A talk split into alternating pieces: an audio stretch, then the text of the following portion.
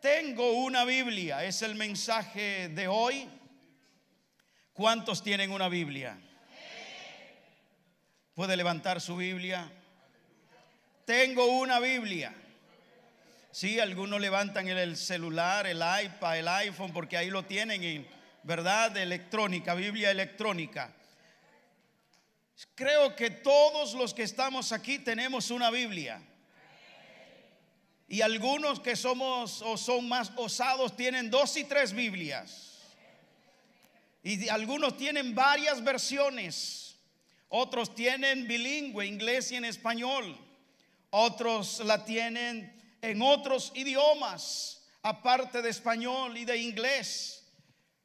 Lo cierto es que tenemos el privilegio, cada uno de nosotros, de tener una Biblia, ¿sí o no? Primera de Pedro capítulo 2 versículo 2, ahí sentaditos dice, desead como niños recién nacidos la leche espiritual no adulterada, para que por ella crezcáis para salvación.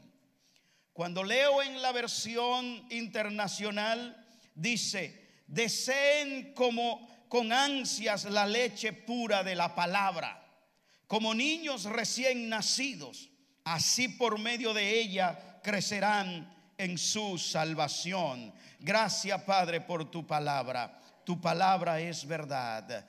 Pon la palabra que tú quieras para este pueblo en el nombre de Jesús. Amén. Corto la oración rápido porque si no nos vamos en oración. Y debo predicar esta palabra. Desead como niños recién nacidos la palabra de Dios, algo que usted entiende completamente, la manera en cómo usted cuando bebé, cuando niño, deseaba y anhelaba la leche que su madre podía proveer para su crecimiento saludable. La palabra de Dios y que en estos meses hemos estado hablando de estar reenfocado en la palabra de Dios, de volver a la palabra de Dios. No crean que hoy predico eh, con el tema, tengo una Biblia porque no hay otro tema que predicar. Sin embargo, si hoy debemos estar predicando algo, es lo que la palabra de Dios nos dice, porque es la palabra de Dios. Debemos hablar de ella y debemos hablar del contenido que hay en la palabra de Dios. Porque la Biblia es el lugar o es la palabra por el cual Dios se nos ha revelado a los seres humanos. Es el medio por el cual Dios nos ha dado sus secretos y nos ha dado a conocer los misterios que Él quiere que nosotros conozcamos. Tenemos la Biblia para que nosotros conozcamos en primer lugar el camino a la salvación. Y este es el mensaje que tal vez algunos hoy están perdiendo de vista que la Biblia nos habla eh, desde Génesis hasta el Apocalipsis del camino a la salvación. Y si algo esta iglesia debe predicar es que hay necesidad de salvación y debemos predicar la salvación. Dios quiere que conozcamos el camino de la salvación. Es en la Biblia donde encontramos el plan perfecto para nosotros salvarnos. Por eso Juan 3:16 nos dice, de tal manera amó Dios al mundo que ha dado a su único hijo para que todo aquel que en él crezca no no se pierda, sino que todos sus pecados que hayan cometido le sean perdonados. Jesús nos enseñó en la palabra el camino de la salvación. Primera de Juan dice, que Él es la propiciación por nuestros pecados y no solamente por los nuestros, sino por los de todo el mundo, dice ahí, aleluya. Cristo Jesús murió por los pecados de todo el mundo. En la cruz, contenido bíblico, contenido en nuestras doctrinas. Jesús ganó el perdón de nuestros pecados. Jesús ganó el perdón por los pecados de este mundo. Por lo tanto, la Biblia proclama que Jesús por todos nosotros murió, aún por el mundo. Cristo murió y dio su vida. Cristo nos reconcilió consigo mismo. Por Cristo nosotros hoy podemos levantar nuestras manos y adorar al Todopoderoso. Antes de conocer a Cristo, tal vez decíamos gracias Señor y lo hacíamos de la boca para afuera. Tal vez pedíamos, Dios, acompáñame, pero cuando estábamos en el peligro, perdíamos la fe porque no había seguridad de que Dios, de que Jesús andaba con nosotros. Pero una vez que el Señor Jesús nos reconcilió con el Padre, el Padre nos reconcilió consigo mismo por Cristo, nos dio el ministerio de la reconciliación y dicho ministerio hoy predicamos porque aquel día que andábamos apartados, sin reconciliados con Dios, el Señor cambió nuestra vida por completo. Y cuando viene el problema, estamos seguros que Dios está con nosotros. Por eso en medio de las situaciones adversas de la vida, nosotros, tú y yo, podemos sonreír, podemos decir gracias Dios, porque a pesar de lo difícil de la vida, tú y yo sabemos que un ser superior, alguien más grande que nosotros, está a nuestro lado, está con nosotros, camina con nosotros, está donde quiera que vamos y se llama Jesús de Nazaret, el Hijo de Dios, el Espíritu Santo prometido para la iglesia. Dios en Cristo Jesús estaba reconciliando al mundo con él, no tomándole en cuenta sus pecados. Él hizo un sacrificio en la cruz y con ese sacrificio eh, reconcilia al hombre con Dios. Jesús ganó el perdón por todos. Lo ganó, aleluya, en la cruz del Calvario. Por todos en Cristo Jesús somos reconciliados reconciliado, reconciliado. Dios reconcilió este mundo consigo mismo. Tenemos una Biblia para conocer el camino de salvación y dar a conocer el camino de la salvación. Tenemos una Biblia en segundo lugar porque Dios quiere que vayamos al cielo y no vayamos al infierno. Por eso la Biblia nos habla de la salvación, porque hay un infierno que evitar y hay un cielo que ganar. Yo no sé cuál de los dos está ganando. Yo no sé si estás evitando el infierno y está procurando llegar un día al reino de los cielos. El reino de los cielos es real, es verdadero, porque la Biblia así nos lo enseña, como también enseña que todo aquel que no se arrepiente de sus pecados irá al fuego eterno aquel día que sea juzgado. ¿Alguien dice amén a eso? Obviamente a la gente no le gusta que le digan hoy que se van para el infierno si no se entregan a Dios. ¿Cierto? Puede ser algún evangélico también aquí hoy que no le gusta que le digan si no te arrepientes del pecado, al infierno irás a parar. Tenemos una Biblia para que conozcamos el camino hacia el cielo.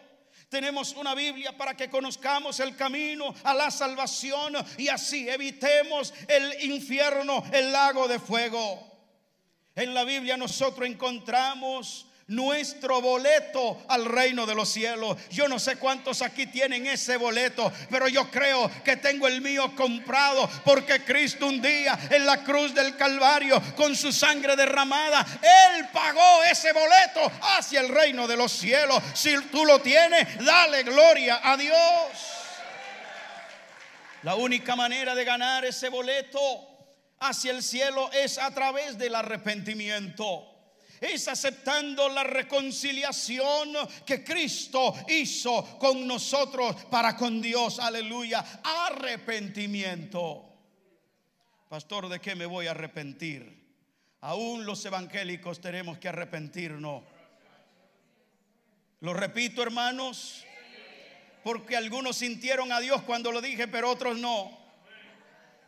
Aún muchos evangélicos tenemos que seguir arrepintiéndonos. Es más, le confieso un secreto, yo pido perdón todos los días y todos los días me arrepiento. Pastor, pero eso es herejía, usted se arrepintió hace mucho. Bueno, pero es que somos humanos. Y el ser humano si no la riega a la entrada, la riega a la salida. Porque somos humanos, estamos aún en un cuerpo de carne, aún no somos perfectos. Y hablando de la perfección, por eso le digo a la gente, no mire al que llega a la iglesia, no te fije en el que está a tu lado, no te fije en el pastor, no te fije en los líderes. ¿Sabe por qué? Porque son humanos. Y como humanos te van a ofender, te van a fallar, te van a lastimar el día menos pensado. Te la hacen. Te decepcionas y te decepcionaste y te fuiste de la iglesia. Y entonces te fuiste a caminar de iglesia en iglesia. Porque si andas buscando una iglesia perfecta, oído con esto, no la vas a encontrar en la iglesia, porque si hubiera, no la vas a encontrar en ningún lado, porque si hubiera una iglesia perfecta, ya estuviera en el reino de los cielos. Si estamos aquí aún, es porque somos imperfectos como imperfectos, la Biblia nos ofrece la salvación porque no podemos ganarla por nuestros propios méritos. Porque no podemos ganar la salvación con una gran ofrenda o con una gran obra porque no podemos ganar la salvación por el traje que llevamos puesto. La salvación se gana y se adquiere cuando entendemos que soy pecador y que necesito uno que me reconcilie con Dios y ese se llama Jesucristo y una vez que lo aceptamos nos arrepentimos de todo pecado y ahí viene el boleto directo al reino de los cielos y la Biblia dice que el que muere en Cristo Jesús despertará en los brazos del Señor. Alábalo puede. Esperanza que tiene la iglesia. Tenemos la Biblia porque Dios quiere que le conozcamos. Tenemos la Biblia porque Dios quiere que evitemos el infierno y ganemos el cielo. La Biblia fue escrita para que creamos que Jesús es el Cristo, para que creamos que Él es el Hijo de Dios y para que creyendo, dice Juan 20, 31, y para que creyendo tengan vida eterna. ¿Cuántos anhelan aquí esa vida eterna? ¿Cuánto anhelan esa vida eterna donde no habrá lloro, donde no habrá llanto, no habrá quejido, no habrá ningún lamento, solo habrá gozo, alegría, paz, la paz que no ha podido tener en la tierra, en el cielo, en esa vida eterna, Dios te la promete. Cuando muere un creyente se le puede decir que descanse en paz. Porque los creyentes en Cristo Jesús han de descansar en paz. Han de descansar en paz. Esa es mi esperanza. Que el tormento de hoy, el tormento de ayer y el que vendrá mañana, porque día a día nos van a pasar situaciones y lo importante es que tú sepas en medio de la situación en quién tú has creído. ¿Para qué tienes esa Biblia? La Biblia viene a ser como una lámpara que ilumina y alumbra tu camino. Por eso el salmista decía, lámpara es a mi pies tu palabra y lumbrera en mi camino. Aleluya. Si tú te acostumbras a practicar, a leer esta palabra y ponerla en tu vida, verá que tu camino, tu camino de, de tormento, tu camino de situaciones negativas, esta Biblia te irá aclarando la mente y verá al final de túnel aquella luz que necesitas ver para salir de la situación. Aleluya, aleluya. La Biblia es palabra de Dios. La Biblia señala que Cristo como único camino a la salvación, porque no hay otro. Es la Biblia la que señala que Cristo es el camino hacia la salvación y no hay otro. Ojo con eso. Si alguien te ha vendido otro camino, alguien dice todos los caminos conducen al cielo. Alguien dijo, todos los caminos conducen a Roma. Y allá en Santo Domingo, en mi tiempo de los 80, los 90, decían, todos los caminos conducen al Parque María de Hostos. Porque era el, el domingo de lucha libre. Y ese era el eslogan que tenían. Y ahí estábamos todos los niños pensando en la lucha libre y en el Parque María de Hostos, pensando en ello. Muchos buscan a Dios por diferentes caminos. Yo quiero decirle a esta iglesia y al mundo que nos escucha, la Biblia señala que Cristo es el único camino hacia el reino de los cielos. No hay otro camino. Por eso Jesús él mismo lo dijo. Yo soy el camino, yo soy la vida, yo soy la verdad y nadie entrará si no es por Él. Él dijo, yo soy la puerta, yo soy el buen pastor. Palabras de Jesús. Y lo creo porque la Biblia me lo dice. Toda la Biblia está concentrada en Cristo Jesús. Porque Él es el camino a la salvación. Y la iglesia está en esta tierra, ¿sabe por, qué? Por una única razón una única razón. Hay almas que salvar. Porque tú y yo tal vez todavía necesitamos cortar algunas cositas de nuestras vidas. Porque tal vez debemos dejar algunas cositas que nos impiden entrar al reino de los cielos. Alaba que Él vive. Porque tal vez hay situaciones que si morimos dentro de esa situación, tal vez nuestra salvación estaría en peligro.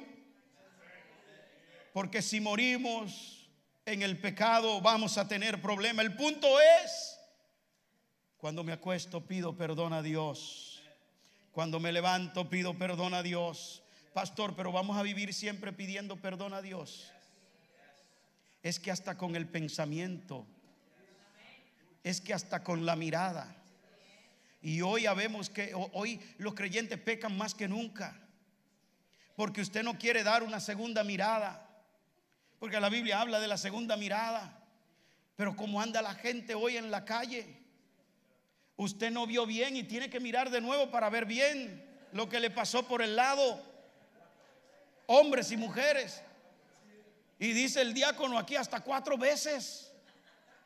No solo una segunda porque quiere fijarse bien de lo que lleva puesto. ¿Y cómo le queda? Alaba que él vive.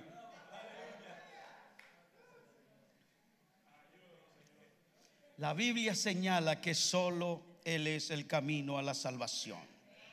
Y el Antiguo Testamento y el Nuevo Testamento se enfocan en dejarle saber al ser humano ese camino. Jesús dijo, hablando del Antiguo Testamento, esa escritura del Antiguo Testamento da testimonio de mí ellas dan testimonio de mí. Y lo digo Juan 5, 39, lo dice que la Biblia, la palabra de Dios, la escritura da testimonio de Cristo Jesús. Y yo quiero recordar algunas profecías del Antiguo Testamento y algunas del Nuevo Testamento como de, de, profecías que se cumplieron en la palabra de Dios sobre la vida de Jesús. Y quiero recordarla porque al recordarla, esto que se ha cumplido me hace seguir creyendo que la Biblia es la palabra de Dios. Y no me importa que alguien más lo dude. Yo estoy convencido que el libro que tengo en mis manos es la palabra inspirada de Dios. No tengo duda que Dios usó a los hombres para escribir la Biblia. Y gracias a Dios, gracias a Él que usó a los hombres, porque si hubiese usado a un caballo, ahí sí que iba a tener dudas. Porque el caballo no tiene manos, el burro no puede escribir, pero el hombre Dios lo ha dotado de capacidad, de razonamiento diferente a los animales. ¿Sabes qué? Para que pueda entender, pueda leer el libro que hoy andas en tu celular, andas en un libro, lo andas en el iPad. ¿Sabe para qué? Para que encuentres el camino de la salvación. Por eso quiero recordar alguna profecía, porque no me importa lo que la ciencia diga negando la vida cristiana o negando la muerte y resurrección de Jesús, veamos lo que ella dice que se ha cumplido. Y por eso, como Cristo fue tan real, la historia se dividió en antes de Cristo y después de Cristo. Eso es señal de que por esta tierra pasó un hombre santo, pasó el Hijo de Dios, estuvo en esta tierra aquel que nos ha salvado y que nos limpia de todo pecado. La historia de Jesús es una historia verdadera. Dios inspiró a los escritores a escribir el Antiguo Testamento y el Nuevo.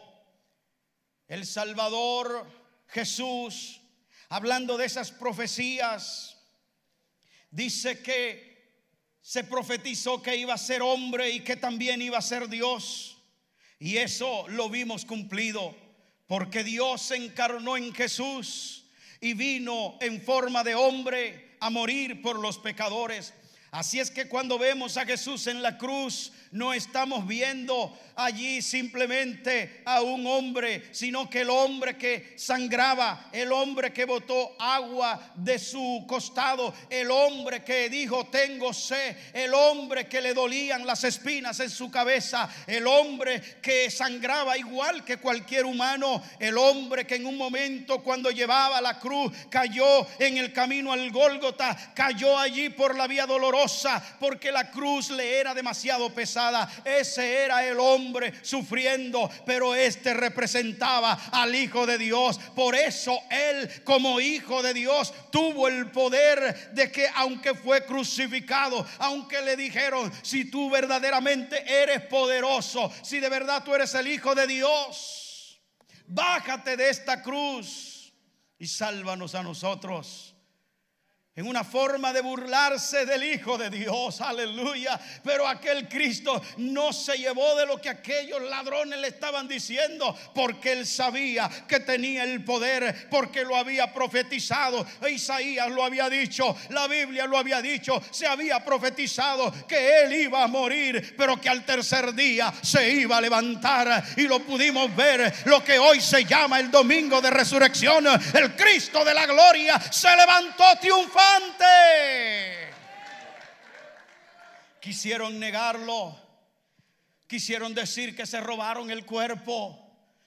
Quisieron decir que no fue verdad, aleluya. Quisieron ocultar la verdad, pero aquel Cristo, la Biblia nos registra, aleluya, que después de 40 días andando con sus discípulos, dando muestra de que había resucitado, dice allí en Marcos que él ese último día, cuando ascendía al cielo, dice que había más de 500 hombres allí, mujeres y niños, como testigo que aquel que había venido a la tierra como un bebé, ahora subía al cielo de nuevo, triunfante como el Hijo de Dios. Y dijo allí cuando iba ascendiendo a este que hoy ven, a sí mismo como me voy, así voy a regresar por la iglesia. Oh, cuando aquella nube lo ocultó.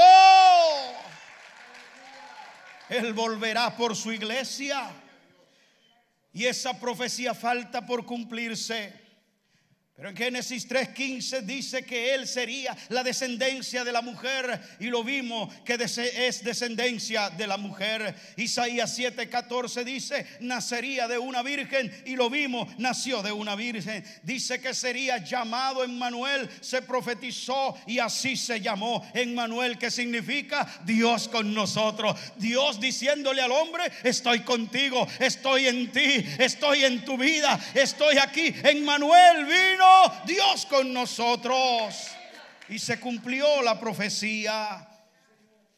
Dice allí que sería como profecía descendiente de Isaac, descendiente de Abraham, de Jacob y de Judá. Y eso lo vimos cumplido. Dice que sería de la familia de Isaí un vástago justo de la simiente de David y lo vimos cumplido. Se profetizó que vendría no a preparar el camino antes, que venía uno a preparar el camino antes de él. Y vimos a Juan el Bautista preparando y anunciando el camino. Y cuando Juan lo vio después de haber profetizado que él venía a preparar el camino de uno mayor que él cuando lo vio bautizando en el río Jordán que hizo Juan pudo ver al hijo de Dios y solamente extendió su mano apuntó con el dedo y señaló he aquí el cordero de Dios he aquí el cordero de Dios aquel que quita el pecado del mundo. No, es la sal, no es el agua, no es el aceite que quita el pecado, no es la brujería, no es la confesión positiva. Es, es el Hijo de Dios el único que remueve el pecado de nuestras vidas.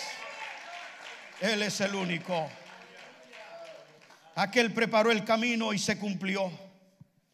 Dios dijo, el Todopoderoso dijo, yo enviaré a mi mensajero para que prepare el camino delante de mí y vendrá súbitamente a su templo el Señor a quien vosotros buscáis y el ángel del pacto a quien deseáis vosotros ya viene. Ya viene. Miqueas 3:1, allí lo dice, ya viene en el Antiguo Testamento profetizando que el Todopoderoso vendría encarnado en Jesús. Se profetizó que nacería en Belén y lo vimos nacer en Belén. Bueno, lo vimos porque lo leímos en la Biblia. No estuvimos allí, ojo. ¿Quién estuvo allí cuando nació en Belén? Yo no estuve en Belén. No estuvimos ahí en ese momento. Pero vemos cuando analizamos, estudiamos la Biblia, que se había profetizado que él iba a nacer en Belén, no se iba a encontrar lugar donde nacería el Hijo de Dios y profecía cumplida. Pero también se profetizó sobre su nacimiento que le traerían regalos. Y aquellos que traerían los regalos se inclinarían delante de él. ¿Qué fue lo que pasó? Vinieron aquellos reyes, vinieron aquellos magos, le trajeron regalos y se inclinaron ante el bebé aquel, porque el bebé que nacía venía por promesa de Dios y profecía de Dios como el Mesías que Dios enviaba para redimir al mundo de sus pecados. Se profetizó que sería profeta como Moisés y se cumplió la profecía se profetizó que sería sacerdote según la orden de Melquisedec y se cumplió y se profetizó que sería el rey eterno y es el rey eterno porque hoy la Biblia dice que él está a la diestra de Dios, aleluya, y no solamente que está allí para nada, está allí intercediendo por los hijos del Señor. Se profetizó que el espíritu del Señor reposaría sobre él y lo vimos cuando estaba siendo bautizado. Se oyó la voz del cielo que dijo, ese es mi Hijo amado en el cual tengo complacencia. Y allí bajó el Espíritu de Dios, aleluya, en uno de los símbolos de paz del Espíritu Santo, que es una paloma, y descendió sobre la vida de Jesús. Pero se profetizó que sería luz para los judíos y para los gentiles. Y hasta el día de hoy Jesús sigue siendo nuestra luz. Cuando el camino está oscuro, podemos clamar a Jesús y Él viene en nuestro auxilio y nos ilumina el camino. Yo no sé si puede darle gloria a eso, pero yo lo he vivido. Yo lo he vivido en momentos oscuros, en momentos de tempestad. Podemos clamar a Jesús. Porque Él se convierte en luz para nosotros. Se profetizó que Jesús contaría parábolas y qué lindas las parábolas de Jesús. Se contó, se profetizó que Jesús revelaría la verdad de Dios. Y hoy todavía hay iglesia, hay evangélico, porque Cristo dijo el evangelio, la verdad del reino de los cielos. Se dijo de Jesús que haría milagros. Se dijo de Jesús que daría vista a los ciegos se dijo de Jesús que le daría audición a los sordos y sanidad a los cojos y a los lisiados. Y el día de hoy no solamente vemos a los cojos que se levantan, los ciegos que tienen vista, no solamente hemos visto que los sordos recobran su oído, sino que también personas moribundas, agonizando en coma, como muchos hoy se han levantado del coma inducido, del coma profundo aquellos que estaban a punto de morir, como nuestro hermano Luis Alcántara, a punto de morir. Y hoy Dios le ha dado la vida porque hay un Jesús que hace milagros en pleno siglo XXI. Ese es el Cristo que le servimos. Alguien le adora en este día, alguien le da gloria, alguien le da honra, porque Él sigue sanando, Él sigue obrando, Él sigue perdonando pecados. Oh, Él sigue obrando. Se cumplió esa profecía. Cuando leo la historia de la mujer del flujo de sangre, qué historia tan poderosa una mujer y, las mujeres aquí sabrán lo que es el flujo de sangre. ¿Saben de qué están hablando? Cuánta incomodidad, cuánto sufrimiento. Y aquella pobre mujer ya no tenía solución. Pero ella tenía tanta fe en Jesús. Parece que ella había leído las profecías que Él sanaría a los enfermos hizo lo posible, se adentró entre la multitud como pudo, arrastrándose tal vez por el suelo, porque ella había dicho, si tan solo tocar el borde de su manto. Su fe era tan grande en Jesús que ella ni siquiera quería tocarle la mano o que él la mirara. No, si por lo menos yo toco el borde de su manto, eso sería suficiente. Eso sería suficiente. Y así lo hizo. Uy, cuando tocó ese manto, el maestro de una vez lo sintió. ¿Cómo sucedió aquello? Yo no sé.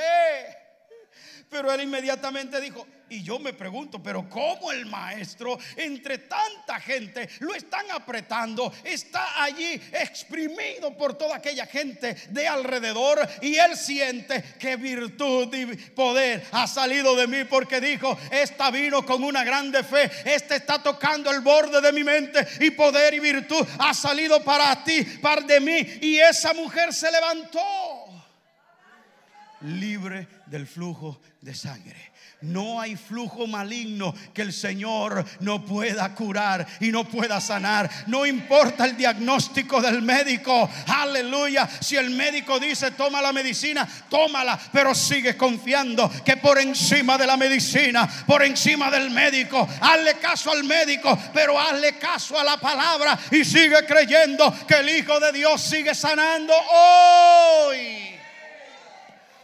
Profecías que se han cumplido se profetizó que Jesús preservará la casa de Dios como casa de oración. Y se cumplió aquel día cuando tiró las mesas. Dio unos fuetazos. No habíamos visto al maestro peleando. No lo habíamos visto incómodo. No lo habíamos visto en esa manera. Tirando todo al piso. Tirándole las mesas a los mercaderos. A los mercaderes me imagino aquel lío ese día. Cómo estaban los mercaderes. Y este que se cree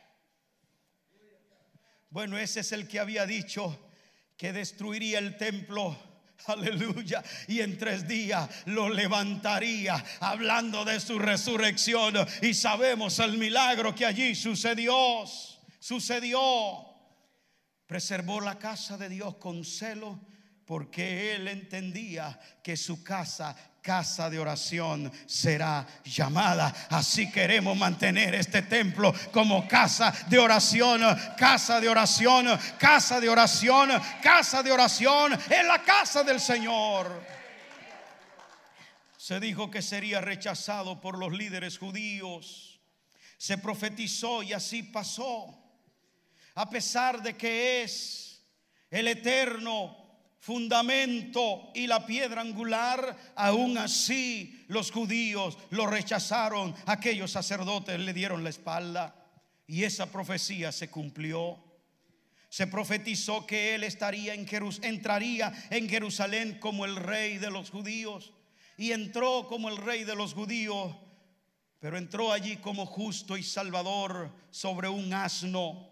Aleluya, porque entró humilde, cabalgando sobre aquel asno, porque no era un rey terrenal, sino un rey celestial, que todos aquellos que creen en él no solamente pueden gozar de su bendición en la tierra, pero que si nos un día estaremos con él en las bodas del Cordero y allí estaremos con el Rey de Reyes y Señor de Señores. Si alguien lo cree aquí, dele un gloria a Dios al Señor profecías cumplidas. Y debo terminar con esto. Pero esta profecía es cumplida dentro de esa, la manera como el Señor sería traicionado y vendido por 30 piezas de plata, profecía que se cumplió. Se profetizó cómo aquellos discípulos lo iban a defender y vimos a Pedro cómo cortó eh, la oreja de aquel eh, servidor del rey. Vimos esas profecías en la Biblia cumplida. Se profetizó que Él iba a sufrir por nosotros. Y cuando leemos en la Biblia vemos un cuadro de sufrimiento en la vida de Jesús que ninguno de nosotros estaríamos dispuesto a pasar. Por más que amemos a un amigo, no estaríamos dispuestos a pasar tal sufrimiento. Pero Jesús, por amor a ti, por amor a mí, por amor a este mundo, Él estuvo dispuesto, Él estuvo dispuesto y sufrió el sufrimiento, pero hasta la muerte, la muerte de cruz. La Biblia había profetizado que Él estaría en silencio y en silencio estuvo. La Biblia profetizó que lo iban a escupir y lo escupieron. La Biblia dice, profetizó que se iban a burlar y se burlaron, lo golpearían y lo golpearon. Yo no sé si estás pensando en lo que sufrió el maestro. Él sufriría por nosotros. Y cuando Isaías lo profetizó, Isaías lo veía como algo que estaba sucediendo. Por eso él dijo, ciertamente llevó él nuestras enfermedades y sufrió nuestros dolores. Pero nosotros lo tuvimos por azotado como herido y afligido por Dios. Mas Él fue herido por nuestras rebeliones y molido por nuestros pecados. Lo hizo para darnos la paz. Dice por darnos la paz cuyo cayó sobre Él el castigo y por sus llagas fuimos nosotros curados.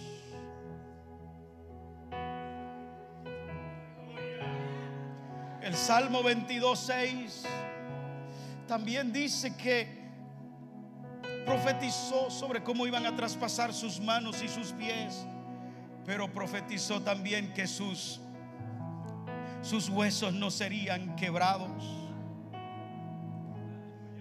Y estuvo allí, clavaron sus manos, clavaron sus pies, pero ni un hueso del maestro fue quebrado porque aún por costumbre se le quebraba esta parte de la pierna. Aleluya. Se le daba allí en la tibia, en ese huesito, donde usted solo se choca con algo y el dolor que recibe cuando se golpea ese huesito allí. Y por costumbre se le rompían a los criminales para ver si ya habían fallecido. Y cuando le iban a romper ese hueso en sus piernas, el soldado dijo, ya no hace falta porque está muerto. El soldado había confirmado que estaba muerto. Amados hermanos, se profetizó la muerte del maestro y su sufrimiento y así se cumplió. Pero también se profetizó que al tercer día Él se iba a levantar. Y todos los que creen que Él se levantó están aquí y te pueden levantar conmigo para darle una palabra de gratitud.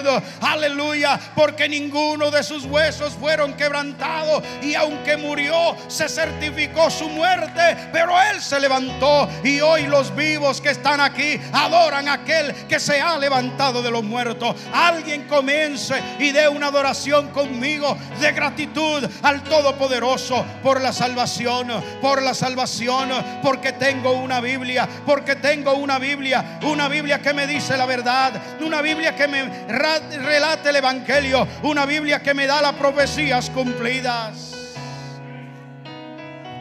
Alguien dele gracia al Maestro.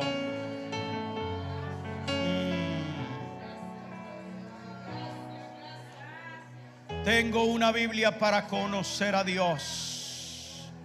Tienes una Biblia para conocer a Dios.